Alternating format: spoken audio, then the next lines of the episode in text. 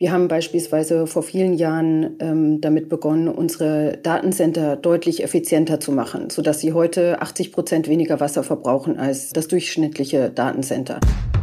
Das Facebook Briefing mit Hendrik Wiedewild, der Podcast rund um Digitalisierung, Technologie und Gesellschaft. Bla bla bla. Wir wollen heute im Briefing Nummer 9 über Nachhaltigkeit sprechen, aber wir müssen uns genau davor hüten vor bla bla bla. Mit bla bla bla paraphrasierte Greta Thunberg kürzlich in Mailand das, was sie als Phrasen der Politik in Sachen Klimaschutz wahrnimmt. Our hopes and dreams drown in their empty words, sagte sie. Wem das zu dramatisch klingt, für den habe ich eine Studie, über die die Taz berichtet hat. Im Fachmagazin Science war zu lesen, dass Klimawissenschaftlerinnen und Wissenschaftler errechnet haben, wie ein Kind, das dieses Jahr sieben Jahre alt wird oder geworden ist, den Klimawandel erleben werde im Vergleich zu einer Vergleichsperson mit derselben Lebensdauer vor der Industrialis Industrialisierung. Das heute siebenjährige Kind wird im Verlaufe seines Lebens durchschnittlich doppelt so viele Waldbrände erleben, dreimal so viele Flussüberschwemmungen, viermal mehr Ernteausfälle, fünfmal so viele Dürren und 36 mal so viele Hitzewellen. Es geht also um viel. Ich begrüße heute im Facebook-Briefing Dr. Laura Spengler im Umweltbundesamt für nachhaltigen Konsum. Hallo, Frau Spengler. Hallo, guten Morgen. Ich begrüße außerdem ähm, Eva Maria Kirschsieper, Public Policy Director Sustainability EMEA, also Europa, Nahost und Afrika. Hallo, Eva Maria. Hallo, guten Morgen. Frau Spengler, vielleicht können Sie mal ganz kurz beschreiben, was das UBA, wie es ja abgekürzt wird, macht und was Sie im Umweltbundesamt machen, dass wir ein bisschen einen Eindruck bekommen. Sehr gerne. Das UBA hat ähm, allgemein äh, verschiedene Aufträge. Eine wichtige Funktion ist die Beratung der Politik. Also ist es eine untergeordnete Behörde des Bundesumweltministeriums und eine wichtige Aufgabe des UBA ist unter anderem das Umweltministerium zu beraten und Hinweise zu allen möglichen Fachthemen zu geben ähm, auf wissenschaftlicher Grundlage, wie Politik äh, ja, gestaltet werden sollte, damit, das, ähm, damit wir umweltfreundlicher und nachhaltiger werden. Ein anderer sehr wichtiger Baustein der Arbeit des UBA ist die Information der Öffentlichkeit. Wir haben ein sehr breites Angebot an Daten, äh, Hintergrundinformationen. Wir beantworten viele Presseanfragen und solche Dinge, um die Öffentlichkeit zu informieren. Vielleicht darf ich mit einer ganz grundlegenden Frage kurz reinrutschen. Ähm, als Jurist klammert man sich ja immer gerne an Begriffe. Was ist denn eigentlich Nachhaltigkeit und nachhaltiger Konsum? Vielleicht können Sie uns eine ganz kurze Gebrauchsdefinition für diesen Podcast geben. Äh, Nachhaltigkeit ähm, bezieht sich darauf, dass wir eben dauerhaft so leben und wirtschaften können, wie wir das im Moment tun. Ähm, es gibt eine ganz bekannte Definition von Nachhaltigkeit nach dem Brundtland-Bericht schon aus den 80er Jahren. Da geht's, wird Nachhaltigkeit definiert ähm, als die Möglichkeit, dass man in der Gegenwart äh, die Bedürfnisse der gegenwärtig lebenden Menschen befriedigen kann, ohne dadurch die Bedürfnisbefriedigung in Zukunft, also von zukünftig lebenden Generationen, gefährdet. Das bedeutet, es geht hier um Dauerhaftigkeit, im Grunde unbegrenzt in die Zukunft und auch um sehr wichtige Gerechtigkeitsfragen, global und äh, intergenerationell, also mit Blick auf die Zukunft. Ähm, bezogen auf nachhaltigen Konsum bedeutet das, wenn wir äh, ein Individuum nehmen, dann ist der, dessen Konsum dann nachhaltig, wenn das äh, ein Konsummuster ist, was sich global verallgemeinern kann. Das bedeutet, dass alle Menschen weltweit so leben könnten, ohne eben unsere natürlichen Lebensgrundlagen und die Tragfähigkeit des Planeten zu gefährden. Mhm, okay. Ähm, Eva Maria, vielleicht kannst du uns nochmal sagen, wie du bei Facebook eigentlich mit dem Thema verbunden bist. Wie kümmerst du dich um Nachhaltigkeit?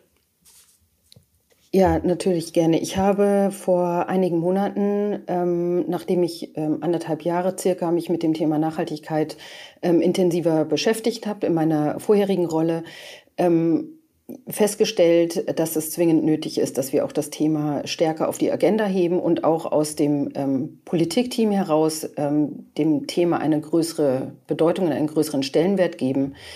Ähm, das habe ich insbesondere vor dem Hintergrund getan, dass ich glaube, dass wir als Unternehmen natürlich auf der einen Seite bei der Größe und der äh, Mächtigkeit, die wir haben, eine besondere Verantwortung haben, aber auf der anderen Seite auch ähm, das verknüpft sich jetzt mit dem, was Frau Spengler gesagt hat. Auf der anderen Seite auch das Gefühl, dass wir mit einer Plattform, die mehrere Milliarden Menschen miteinander verknüpft, möglicherweise Hebel haben, die andere Unternehmen nicht haben, die dazu beitragen können, dass insgesamt das Thema Nachhaltigkeit nicht nur stärker in den Fokus rückt, sondern dass auch die, ähm, das Verhalten durch das Verhalten von Menschen insgesamt ähm, wir zu einer besseren Nachhaltigkeit global kommen können.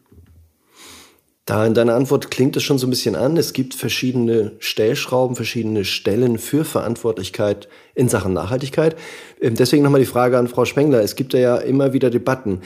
Wer ist denn aus Ihrer Sicht am stärksten in der Verantwortung, wenn sich das überhaupt sagen lässt? Die Wirtschaft, also Unternehmen wie Facebook, die Politik, also die Staaten oder der einzelne Verbraucher? Können Sie da irgendeine Gewichtung vornehmen?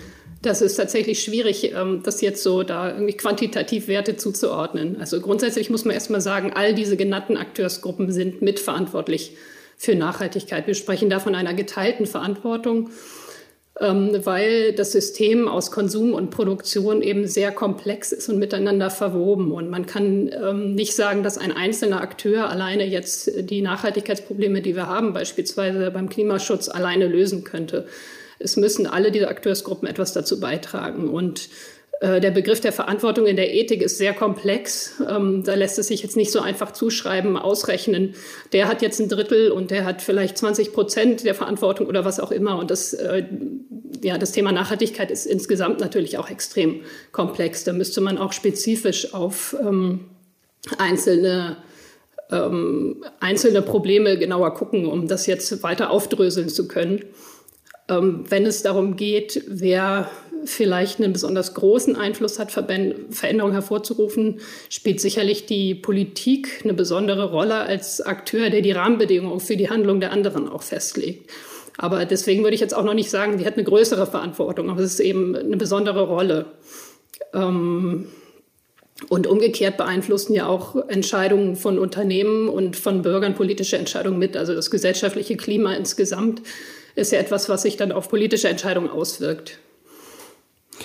Und der einzelne Verbraucher, der einzelne Mensch, äh, wo sehen Sie den in dem Gefüge? Also die einzelnen Personen können die Umweltauswirkungen ihres eigenen Konsums ganz gut beeinflussen. Man hat, wenn wir jetzt zum Beispiel auf den CO2-Fußabdruck gucken, vielleicht ähm, so ungefähr die Hälfte seines Fußabdrucks ganz gut selber in der Hand. Das hängt natürlich von den individuellen Lebensumständen ab und auch davon, wie groß dieser Fußabdruck überhaupt ist. Wenn ich schon sehr wenig äh, CO2 nur verursache, dann ist es natürlich viel schwieriger, noch weiter zu reduzieren. Aber vielleicht kann man das so pauschal als eine Größenordnung sagen.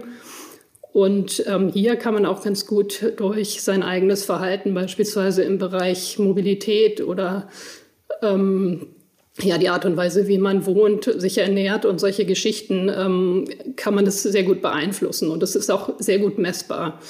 Ähm, die Verantwortung von Individuen hat aber an der Stelle Grenzen, wo Individuen ähm, beispielsweise gar keine angemessenen Alternativen haben, um nachhaltig zu konsumieren. Also das ist ein ganz wichtiger ethischer Grundsatz, den der Begriff der Verantwortung impliziert. Auf Englisch äh, ought implies can. Das bedeutet, man kann nur dann zur Verantwortung gezogen werden, wenn man auch die Möglichkeit hat, verantwortlich zu handeln. Und diese Alternativen, die müssen in vielen Fällen eben andere gesellschaftliche Akteure bereitstellen, eben die Politik beispielsweise im Bereich der Verkehrsinfrastrukturen. Wenn ich keine vernünftige öffentliche Nahverkehrsanbindung habe, ähm, aber zur Arbeit pendeln muss, dann kann auch niemand von mir verlangen, dass ich ähm, da ja, dass ich meine Arbeit aufgebe, deswegen beispielsweise. Ähm, also man muss angemessene Alternativen haben zu nicht nachhaltigen Handlungen und man muss auch Zugang zu den notwendigen Informationen haben. Ähm, die Diskussion haben wir ganz häufig so im Bereich, wenn es in die Lieferketten reingeht. Da wollen Verbraucher häufig sehr, sehr genau wissen, wie ist denn jetzt die Ökobilanz von diesem oder jenem Produkt und ist die Verpackung besser als die? Und ähm, in vielen Fällen sagen wir da so genau, muss man das an der Stelle auch gar nicht unbedingt wissen. Es reicht, wenn man wesentliche Informationen beisammen hat. Ja, wir kommen gleich nochmal zu der Frage Grenzen dessen, was ein Verbraucher überhaupt leisten kann und wo die individuelle Verantwortlichkeit ist. Aber um sozusagen nicht sofort äh, die Verantwortung aufs Individuum zu schieben, kommen wir doch mal zum naheliegenden Akteur dieses Podcasts, zu Facebook. Ähm, Eva Maria, was macht Facebook, um das eigene Unternehmen nachhaltiger zu gestalten? Und dann kommen wir vielleicht im zweiten Schritt nochmal dazu, was Facebook als Plattform machen kann, sollte oder wo die Grenzen auch liegen? Wir haben als Unternehmen schon vor langer Zeit damit begonnen, unseren eigenen Fußabdruck ähm, deutlich zu reduzieren und zu gucken, was wir tun können, um als Unternehmen insgesamt für unseren eigenen Betrieb nachhaltiger zu werden. Wir haben beispielsweise vor vielen Jahren ähm, damit begonnen, unsere Datencenter deutlich effizienter zu machen, sodass sie heute 80 Prozent weniger Wasser verbrauchen als der durchschnittliche, das durchschnittliche Datencenter. Also einmal zu gucken, was können wir zu Hause tun, bei unseren eigenen Büros, bei unseren eigenen Datencentern und ähm, ja, die, insgesamt im Betrieb. Das beinhaltet dann natürlich auch die Frage, wie hoch ist insgesamt unser CO2-Abdruck, wie können wir auch unseren CO2-Footprint äh, reduzieren. Und da haben wir uns ähm, relativ ambitionierte Ziele gesetzt, von denen wir auch einige wesentliche schon erreicht haben. Wir haben beispielsweise das Ziel äh, rausgegeben, bis Ende 2020 CO2-neutral zu sein. Das haben wir auch erreicht. Und ähm, das haben wir unter anderem damit erreicht, äh, dadurch, dass wir uns aus 100 Prozent erneuerbaren Energien speisen. Also zu gucken, wie können wir wirklich auch unsere eigenen, unseren eigenen Betrieb deutlich nachhaltiger gestalten. Das ist äh, so der erste Schritt, an dem wir schon seit langem arbeiten und äh, da auch ähm, ja die zu, zumindest on track sind, würde ich sagen, was unsere eigenen Ziele angeht. Ein äh, Ziel für 2030, was ich noch nennen möchte, ist, dass wir äh, für 2030 auch nachhaltig ähm, beziehungsweise CO2-neutral werden möchten, inklusive unserer ähm, Supply Chain, der Lieferkette. Das heißt, es ist dann auch nochmal ein, ein deutlich größerer ähm, ähm, ja, Umfang, über den wir sprechen, also wenn wir nur auf unsere eigenen ähm, Operations und unseren eigenen Betrieb gucken. Aber das ist ein Ziel, was wir uns gegeben haben. Ein weiteres Ziel vielleicht noch ganz kurz, weil das äh, vielleicht auch nicht ähm, allen geläufig ist, dass man da auch viel machen kann, ist auch die Frage der äh, Wassereffizienz. Und da haben wir auch ähm, vor kurzem das Ziel kommuniziert, dass wir ab 2030 ähm, wasserpositiv sein wollen. Das heißt, wir geben unterm Strich äh, mehr Wasser in den Kreislauf zurück, ähm, als wir selbst konsumieren, zum Beispiel über unsere Datencenter. Das passiert zum Beispiel darüber, dass wir äh, Wasseraufbereitungsprojekte unterstützen ähm, und dergleichen. Okay, das sind jetzt so die Punkte, was Facebook als Unternehmen macht, was praktisch jedes Unternehmen ja machen könnte. Ähm, vielleicht ganz kurz die Frage an Frau Spengler, wenn Sie das jetzt so hören, sind Sie da zufrieden oder runzen Sie die Stirn? Also ich denke, das war ja jetzt kein vollständiger Bericht. Ähm, ich kann nur sagen, was ich vielleicht so gehört habe. Also ich muss sagen, die äh, CSR von Unternehmen ist nicht mein Spezialgebiet, aber wir haben dazu natürlich auch Leute im Haus. Und ich habe hier mal mit Kollegen gesprochen, die hatten sich mal einen Nachhaltigkeitsbericht von Facebook auch angeguckt letztes Jahr. Und die hatten gesagt, dass da durchaus sehr ambitionierte Ziele im Bereich Klimaschutz drinstehen, dass aber es an Transparenz mangelt, dass nicht klar ist, wie diese Ziele erreicht werden sollen. Ich habe jetzt auch nochmal auf die Seite geguckt und habe gesehen, dass äh, das Treibhausgas-Einsparziel ähm, ich glaube, was Sie für 2020 genannt hatten, da war dann, da stand nur, dass das soll dieses Jahr noch erreicht werden. Wir haben es ja inzwischen 2021. Also ich habe das Gefühl, die Informationslage könnte da noch deutlich verbessert werden und ähm, ja klar, wie Sie schon gesagt hatten, Herr Wiedewild, äh, die, das sind Dinge, die jedes Unternehmen machen sollte und die ja inzwischen für viele Unternehmen auch, auch Pflicht sind. Ähm, genau.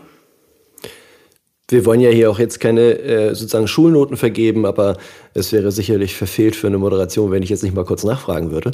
Aber wir kommen jetzt nochmal zu einem anderen Aspekt, der vielleicht an dieser Stelle sogar noch ein bisschen interessanter ist, nämlich was macht Facebook denn als Plattform? Ich meine, Facebook hat drei Milliarden Nutzer. Ähm, das ist eine Menge Macht und eine Menge Verantwortung. Ähm, wie kann und wie sollte Facebook denn Einfluss nehmen auf die Debatte um Nachhaltigkeit, Eva Maria? Also zunächst sehen wir eine wichtige Verantwortung auf unserer Seite darin, die Menschen zu informieren und den Menschen den ähm, Zugang zu gesicherten Informationen zu bieten. Ähm, dazu haben wir vor ungefähr einem Jahr das Klimainformationszentrum ins Leben gerufen, auf dem wir Informationen von ähm, ja, anerkannten Institutionen, Forschungseinrichtungen darstellen. Wir haben in Deutschland unter anderem Informationen von ähm, dem Alfred Wegener Institut, ähm, von ähm, dem Potsdam Institut für Klimafolgenforschung, von dem Deutschen Wetterdienst. Ähm, deren Informationen werden dort angezeigt, aber auch ähm, übergreifende Informationen vom IPCC. Ähm, wir arbeiten mit der UN ähm, auch zusammen. Ähm, diese Informationen werden dort dar dargestellt und das ist ein ganz wesentlicher Punkt aus unserer Sicht, um sicherzustellen, dass Menschen zuverlässige und gesicherte Informationen bekommen. Die Menschen wurden auch in der Vergangenheit regelmäßig ähm, auf dieses Informationszentrum hingewiesen, so dass das eben auch nicht äh, brach liegt, sondern auch den, den notwendigen Traffic bekommt. Ähm, das sind jetzt aktuell so circa 100.000 Besucher am Tag. Wie habt ihr die darauf hingewiesen? Also über den, äh, also in Facebook über Anzeigen oder wie habt ihr das genau gemacht? Hinweise am, am, im Newsfeed, im, oben im Newsfeed konnte man das sehen und äh, dann mittlerweile auch regelmäßig, wenn Menschen über das Thema Klima posten, dann kriegen sie so einen kleinen Hinweis. Das ist noch nicht überall ausgerollt, aber das läuft streckenweise, dass sie dann sagen, es postet jemand was über das Klima, das erkennen wir und sagen dann, hey, falls du noch mehr wissen willst, hier gibt's weitere Informationen, da kannst du dich informieren. Und das ist also ein ganz wichtiger Punkt, wo wir sagen, da haben wir eine Verantwortung und da können wir auch einen Beitrag leisten. Und das ist so, ich würde allerdings auch sagen, ein erster Schritt. Da kann man sich noch mehr machen und auch noch gucken, wie man dieses Klimainformationszentrum noch weiter auch ausbauen und, und in Zukunft noch stärker nutzen kann. Frau Spengler, ist das so etwas, was Sie sich wünschten, als Sie vorhin sagten, es geht auch um Information von Verbrauchern. Wie bewerten Sie diese Maßnahme? Das ist sicherlich ein Teil davon. Äh, ich wollte aber nochmal sagen, dass das ist natürlich auch gerade weil es das Kerngeschäft von Facebook betrifft, ja ein wichtiger Schritt. Wenn ich sage als Unternehmen, ähm, ich tue etwas für Nachhaltigkeit, dann reicht es natürlich nicht, sich nur unternehmensinterne Prozesse anzugucken, sondern man muss auch gucken, womit verdient das Unternehmen denn eigentlich Geld? Ähm, was hat es für Auswirkungen? Und äh, das ist ein, ein ganz zentrales Thema, denke ich, wo Facebook, äh, wo es wirklich sehr gut ist, dass Facebook aktiv wird. Ähm, dass diese äh, ja möglicherweise auch Desinformationskampagnen, das Thema Fake News, ähm, dass das auch im Bereich Klimawandel angepackt wird. Viel weiter ist die Diskussion, denke ich, eher schon im Bereich der Hate Speech und äh, Verleumdung von, von Personen, wo wir eine sehr große Debatte auch drüber haben, die Sie hier im Podcast auch schon behandelt haben. Ähm, aber auch im Bereich äh, der Desinformation über naturwissenschaftliche Fakten ist es ganz wichtig, dass man da eben einschreitet. Und wie weit diese Bemühungen jetzt gedient sind, das kann ich im Moment noch nicht so einschätzen. Aber das wäre sicherlich interessant, sich das auch mal äh, genauer anzugucken, ähm, was, was, äh, wie intensiv Facebook diese Linie verfolgt und was man da vielleicht noch mehr machen könnte. Was anderes, was ja auch letztlich das Kerngeschäft betrifft, ist die Frage der Werbung. Wenn ich sage als Unternehmen, ich tue viel für Nachhaltigkeit, müsste ich eigentlich auch gucken, was hat denn mein Geschäftsmodell sonst so für Auswirkungen. Und letztlich ist ja das Modell der äh, sehr personalisierten Werbung ein Modell, was darauf hinwirken soll, ähm, ja letztlich den Konsum durch gezielteres Schalten von Werbung den Konsum auch anzutreiben. Im, Im, Grunde ist das also gegenläufig zu nachhaltigem Konsum. Man kann natürlich auch die Frage stellen, was wird denn da für Werbung geschaltet? Also vielleicht wäre es mal eine interessante Idee, als Facebook drüber nachzudenken, ähm, wir gucken genauer hin, welche Werbekunden haben wir und sind das denn alles Dinge, für die wir überhaupt noch werben wollen. Wenn wir es ernst meinen mit der Nachhaltigkeit, müssen wir vielleicht bestimmte Dinge aus dem Portfolio nehmen und sagen, ähm, na, die Benziner, die bewerben wir jetzt hier aber nicht mehr, sondern vielleicht eher das Lastenfahrrad oder das Carsharing-Modell, also Dienstleistungen und besonders umweltfreundliche Produkte mit einem blauen Engel oder einem anderen Umweltzeichen beispielsweise. Ich glaube, das ist, da sind zwei ganz wichtige Punkte drin, die müssen wir, glaube ich, aber auseinanderhalten. Also das eine ist, glaube ich, die Frage mit der Werbung. Da haben wir ja auch in der Bundestagswahl zum Beispiel jetzt gerade eine Debatte gehabt, ähm, was Unternehmen wie Ströer oder sowas zum Beispiel äh, für Werbung überhaupt akzeptieren müssen oder ob sie sich bestimmte Werbung nicht einfach verbitten können. Ähm, das wäre, glaube ich, das eine. Und das andere wäre, glaube ich, die Frage, inwieweit Informationen oder Missinformationen zu äh, Klimawandel Klimawandelleugnung zum Beispiel etwas ist, wo man über den Algorithmus und über die Mechanismen, die man auch bei Hate Speech anwendet und bei Covid-Desinformation, inwieweit man da eingreifen sollte. Äh, lasst uns diese beiden Dinge mal auseinanderhalten. Ich würde ganz kurz gerne über die Werbung sprechen, weil das noch etwas greifbarer und einfacher ist, glaube ich. Da gibt es ja tatsächlich die Kritik, ähm, wieso nimmt Facebook denn überhaupt Werbung aus der Ölindustrie noch an? Eva Maria, wie geht ihr damit um?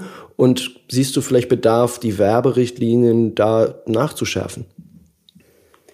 Also vielleicht äh, mal ganz kurz äh, zu dem, was Frau Spengler gerade gesagt hat. Ähm, sie hat im Prinzip einen Großteil meines aktuellen Themenportfolios ähm, abgedeckt. Das sind in der Tat alles Fragen und Bereiche, mit denen ich mich sehr intensiv auseinandersetze, zu denen ich mit äh, KollegInnen im äh, Unternehmen in Kontakt bin. Und dazu zählt natürlich auch die Frage der Werbung und welche Rolle spielt die Werbung. Ähm, es wurde das Thema Werbung von Ölindustrie oder Automobilindustrie angesprochen.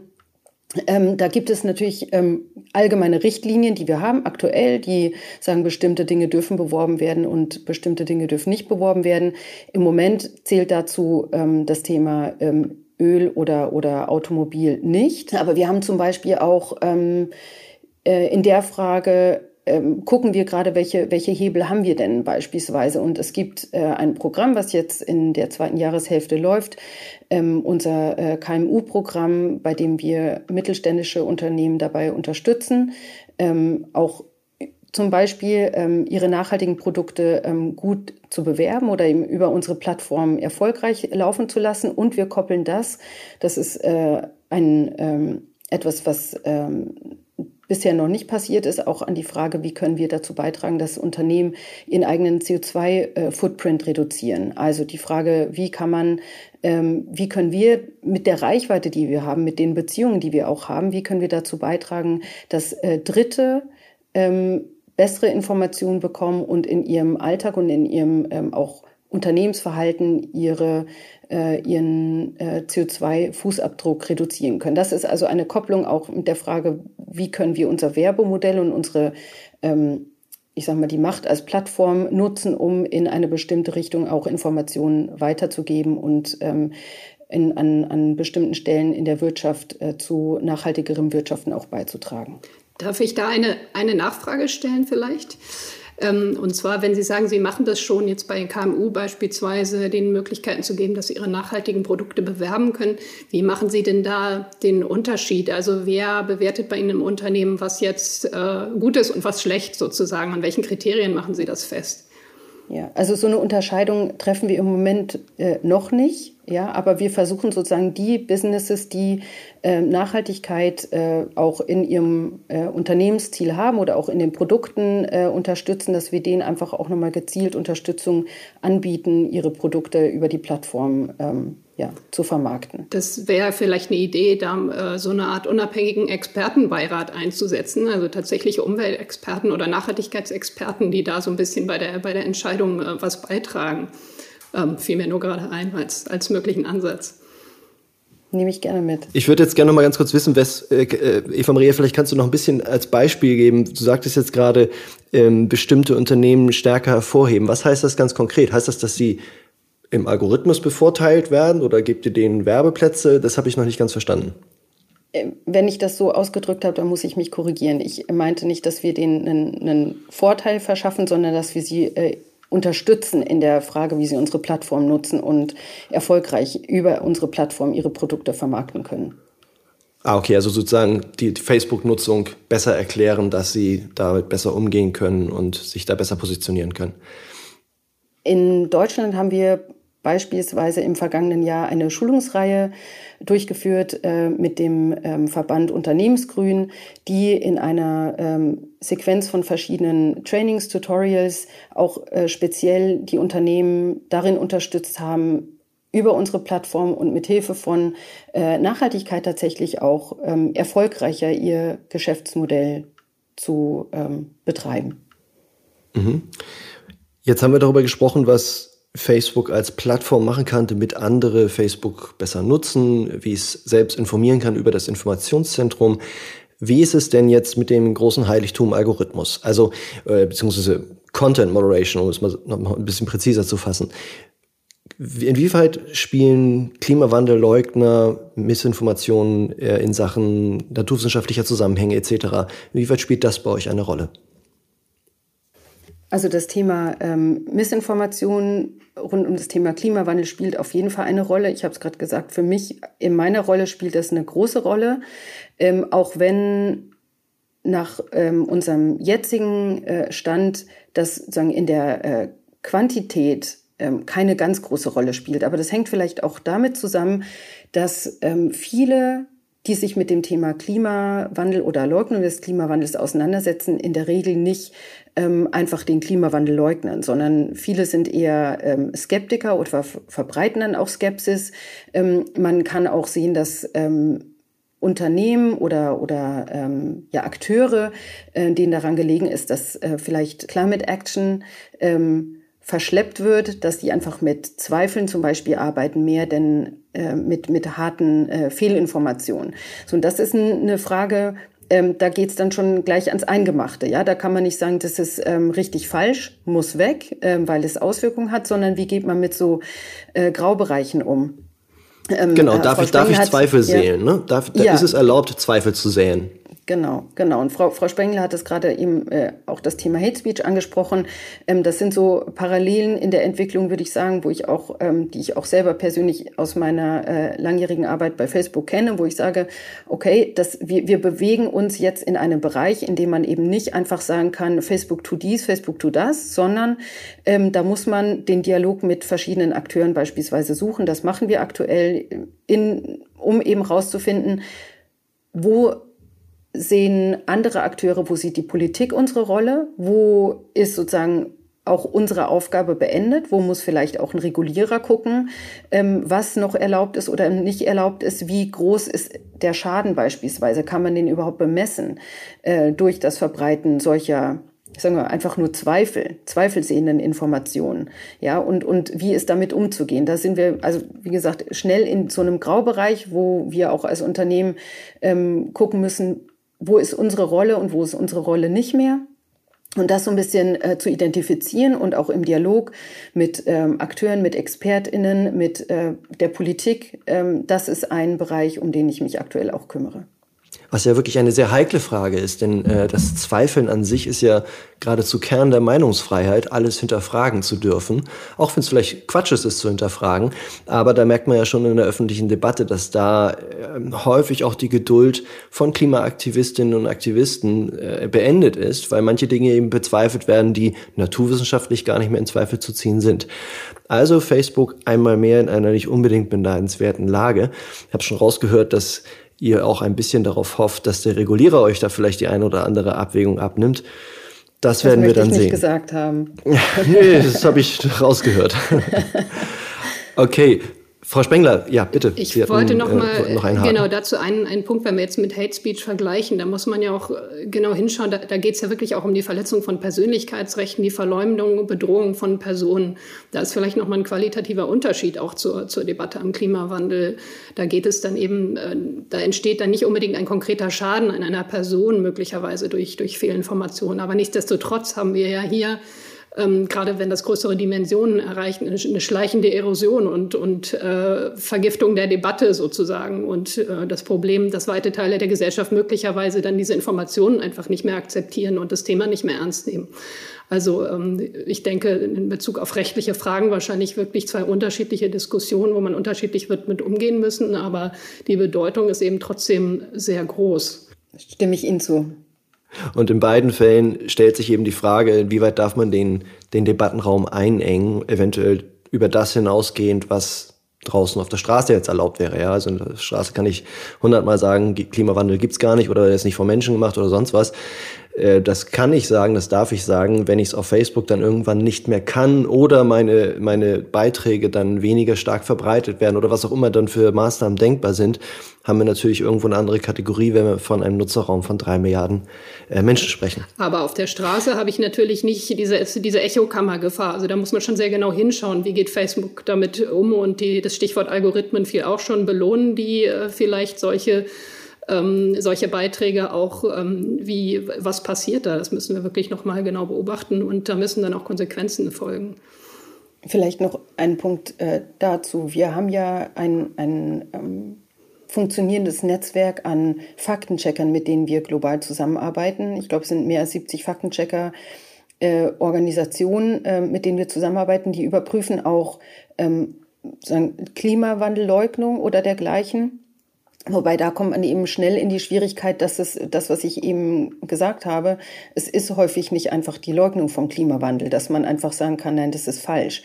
Aber wenn ähm, Informationen angezweifelt werden von den Faktencheckern, dann ähm, schränken wir die ja auch in der Reichweite ein. Also an solchen Stellen, wo man das auch, ähm, ich sag mal, nachgewiesen hat, dass bestimmte Informationen zumindest angezweifelt werden können und die dann auch gelabelt werden können.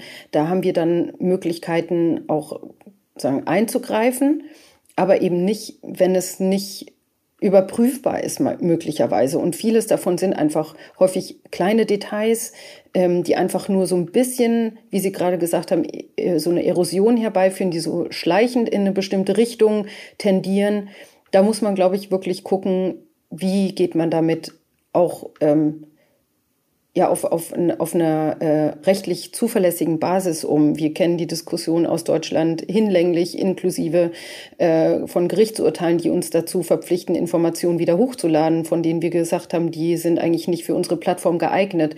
Insofern muss man da, glaube ich, sehr behutsam und mit Bedacht auch dagegen vorgehen, ohne, das möchte ich wirklich betonen, ohne das Thema von der Hand weisen zu wollen. Insofern ist uns da wirklich sehr auch an einem äh, konstruktiven Dialog gelegen, um zu gucken, wie kann man denn mit dieser Art der Information bestmöglich umgehen und ähm, wer hat welche Rolle dabei zu spielen. Ich kann mir vorstellen, dass es auch dadurch nochmal erschwert wird, dass, glaube ich, es eine große Schnittmenge von Leuten gibt, die den Klimawandel leugnen oder Zweifel daran säen und zugleich Zensur und Bevormundung befürchten. Das heißt, äh, da sind sicherlich auch große Backlash-Effekte zu befürchten. Aber das sind alles Kopfschmerzen, die äh, dürfen Facebook ausbaden und die Regulierer.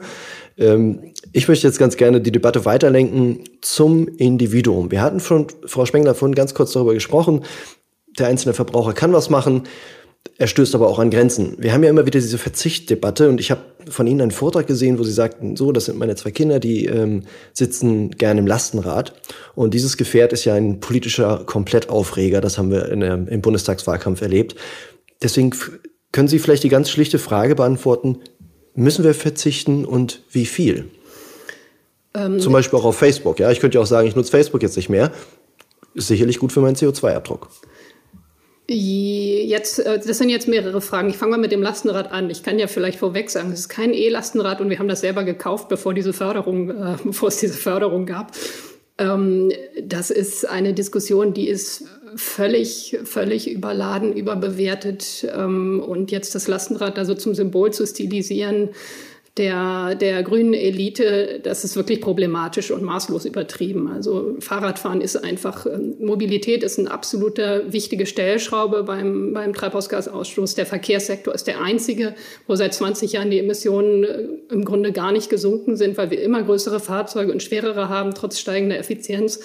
Und äh, hier brauchen wir wirklich auch ein Umsteuern und zwar eben nicht nur ein Umsteuern auf andere Autos, sondern auch auf kleinere Autos, auf weniger Autos. Das ist eigentlich ganz glasklar aus den wissenschaftlichen Daten so abzulesen.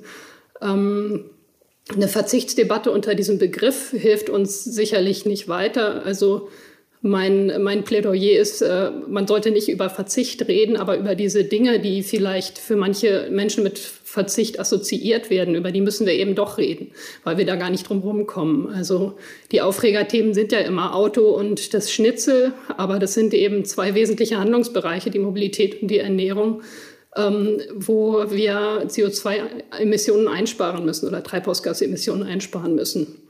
Ähm, Insofern sollte man diese Debatte behutsam führen, aber äh, ja, der Begriff Verzicht, der wird dann eben gerne von den Gegnern dieser Diskussion ähm, ins Spiel gebracht. Und zwar auch bei minimalen Maßnahmen. Wir haben das ja bei dieser Veggie Day, man kann schon sagen, Kampagne erlebt, wie da aus einer wirklich, ähm, aus einem Satz auf dem Wahlprogramm, äh, Seite 250 oder so bei den Grünen, eine riesige Debatte gemacht wurde, die dann letztlich wahrscheinlich sich auf den Wahlausgang ähm, ausgewirkt hat.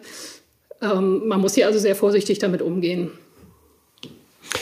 Wobei ja auch Unternehmen teilweise da ähm, ein bisschen zweifelhafte, zweifelhafte Strategien an den Tag legen. Es gibt zum Beispiel einen Stromanbieter, der wirbt damit, man könnte ja ein, einfach aufhören, Videos zu streamen oder mit Bedacht Videos streamen und lieber wieder häufiger das TV-Gerät live einschalten und die altbewährte DVD nutzen. Was sagen Sie dazu, Frau Spengler? Was ist, was ist das für eine Strategie? Genau, das ist der zweite Punkt, den Sie, den Sie genannt hatten. Streaming, äh, Daten, äh, Datenkonsum sozusagen.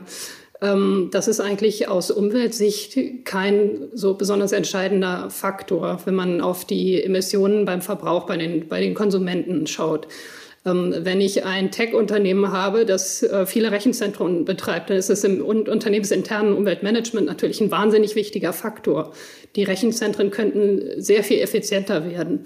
Ähm, aber aus Sicht der Verbraucher ist es anteilig im Konsum verschwindend gering und Ähm, wir sagen immer, dass man auch den Verbraucher nicht aufbürden kann, jetzt immer an alles zu denken und äh, alles richtig machen zu wollen. Das belastet nämlich auch unheimlich. Dann steht man dann am Ende ähm, eben im Supermarkt und traut sich gar nicht mehr irgendwas einzukaufen, weil man das Gefühl hat, die Verpackungen sind alle falsch. Und ähm, beim Streaming ist es eben so, dass man da äh, gar nicht viel ähm, so viel beeinflussen kann. Für diejenigen, die das wirklich ganz genau wissen wollen, äh, ist es sinnvoller, über Kabel oder WLAN Dinge zu streamen als übers Mobilfunknetz. Da hat man eben durch die Übertragungswege einen höheren Energieverbrauch. Ähm, wenn man das auch noch richtig machen will, dann, dann ist es gut, das zu tun. Ähm, aber man muss halt auch nicht alles richtig machen. Habe ich das richtig verstanden? Über Kabel ist besser, ja? Ich nehme es so ein bisschen wahr als so eine Art Blame-Game, dass also die Unternehmen sagen, ja, Verbraucher, du kannst auch selbst viel mehr machen. Die Politik sagt, ja, die Unternehmen müssen. Die Unternehmen sagen, ja, aber die Politik müsste doch. Ähm, ist das so eine Art, ja, Blame-Game, was auch eine lähmende Wirkung haben kann? Und wie bricht man daraus aus, Frau Spengel? Haben Sie da vielleicht eine, eine, eine Lösung parat? Und vielleicht hat Eva Maria auch eine Policy-Idee dazu. Also mit Blick auf dieses Datenthema kann man wirklich sagen, hier ist es nicht sinnvoll, ähm, den Verbrauchern jetzt äh, zu sagen, ihr müsst euch darum kümmern. Wie gesagt, das ist ein kleinerer Punkt und die Unternehmen sitzen da wesentlich, äh, am wesentlich besseren Hebel. Oder eben auch die Politik, die die Vorgaben für die Unternehmen setzt. Ähm, insgesamt betrachtet äh, um dieses Blame Game, das hatten wir vorhin auch schon mal so ein bisschen bei, bei der Diskussion Verantwortung zu, zu verhindern, dass alle sich äh, gegenseitig die Schuld zuschieben. Ähm, mit Blick auf Nachhaltigkeit, glaube ich, hilft es einfach nur darüber zu sprechen und immer wieder darauf hinzuweisen, dass jeder seinen Teil beitragen muss eine, eine bessere Lösung dafür habe ich jetzt auch nicht. Aber man muss eben immer wieder betonen, es ist eben nicht so, dass ähm, Verbraucherinnen und Verbraucher keinen Einfluss haben, wie häufig behauptet wird, dass man sich machtlos fühlt und ähm, den Eindruck hat, man kann sowieso nichts ändern, sondern es ist eben wichtig, dass, dass Verbraucher dazu beitragen. Das ist ähm, deswegen wichtig, denn äh, weil je mehr Leute sich ähm, daran beteiligen und freiwillig nachhaltig konsumieren, desto eher hat das eben auch einen Einfluss auf die restlichen gesellschaftlichen Strukturen, auf die Unternehmen und auf die Politik. Ähm, andererseits haben natürlich die äh, großen Unternehmen oder politischen Akteure wesentlich größere Stellschrauben. Die können mit einem Schlag vielleicht sehr viel mehr verändern, als jetzt ein einzelner Verbraucher das kann. Ähm, insofern, man muss immer wieder auf jede Verantwortung jedes einzelnen dieser Akteure hinweisen und sagen, da kann keiner sagen, ich kann nichts tun, weil ich zum Beispiel im Wettbewerb mit anderen Unternehmen stehe. Und wenn ich jetzt hier vor, vorausgehe, dann äh, brechen mir Marktanteile weg. Ähm, wenn das wirklich so ist, dann muss es eben politische Regelungen geben, die den Rahmen für alle setzen. Aber so, so einfach sich aus der Verantwortung zu ziehen, das ist halt nicht richtig. Mhm. Eva Maria, wie löst du den Konflikt auf, das Blame Game zwischen Wirtschaft, Politik, dem einzelnen Verbraucher? Hast du da eine Idee? Ja, ich bin auch auf keinen Fall auf der Seite derer, die äh, sich an einem Blame Game beteiligen wollen, sondern ich glaube, dass diese, äh, ich sag mal, Dreiecksbeziehung zwischen den Akteuren, Unternehmen, Verbraucher und Politik, ähm, dass die in unterschiedlichen Konstellationen und Wechselspielen äh, vonstatten gehen sollte. Also ähm, Facebook kann sich ähm, zum Beispiel daran, ich will gar nicht sagen daran beteiligen, sondern Akteure unterstützen, die mit Hilfe unserer Plattform sich an die Politik wenden. Wir können aber gleichzeitig auch ähm, mit der Politik gemeinsam überlegen, wie können wir unsere Plattform nutzen, um die BürgerInnen zu erreichen. Und gleichzeitig kann selbstverständlich auch die Politik und die Bürger sich ähm, verbinden, um Signale an uns zu schicken und zu sagen, hier müsst ihr noch äh, stärker äh, als Wirtschaft oder auch als Facebook äh, aktiv werden. Also ich glaube, das ist ähm, in, in jeder Konstellation kann es dazu äh, zu positiver ähm, Einflussnahme und, und ähm, äh, Bewegung kommen. Und ähm, da möchte ich auf jeden Fall, das ist auch so verstehe ich meine Rolle, möchte ich da, dazu beitragen, dass wir als Unternehmen äh, eine positive und eine konstruktive Rolle ähm, in dieser Diskussion auch einnehmen. Klingt fast so, als könnte sich hier keiner äh, davon stehlen aus der Verantwortung und müssten alle ein bisschen was mitmachen. Das ist ja fast schon ein Schlusswort. Trotzdem jetzt nochmal die Frage sozusagen informell an euch. Ähm, Habe hab ich irgendwas noch vergessen? Äh, wollt ihr noch irgendwas loswerden? Frau Spengler, haben Sie noch einen Punkt, den ich nicht abgerufen habe, von dem wir jetzt sagen, warum fragt er das denn eigentlich nicht? Ähm, nicht ein Punkt, den Sie nicht abgerufen haben, aber mir fällt noch eine Ergänzung ein zu dem Thema Streaming. Es ist ja so ein bisschen wie mit den Verpackungen. Das sind irgendwie so Themen, die haben in der öffentlichen Wahrnehmung äh, bekommen eine große Aufmerksamkeit.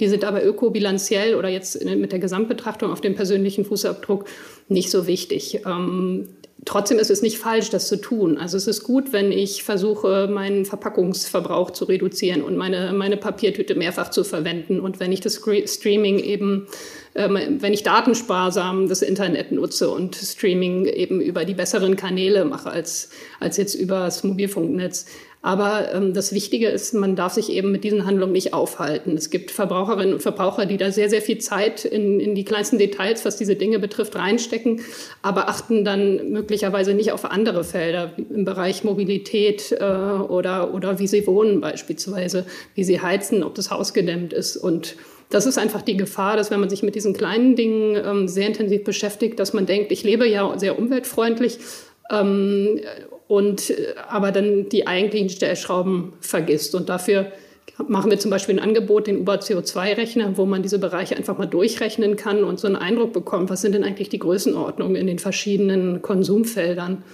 um, um äh, da mitzubekommen, was eigentlich die wichtigen Stellschrauben sind.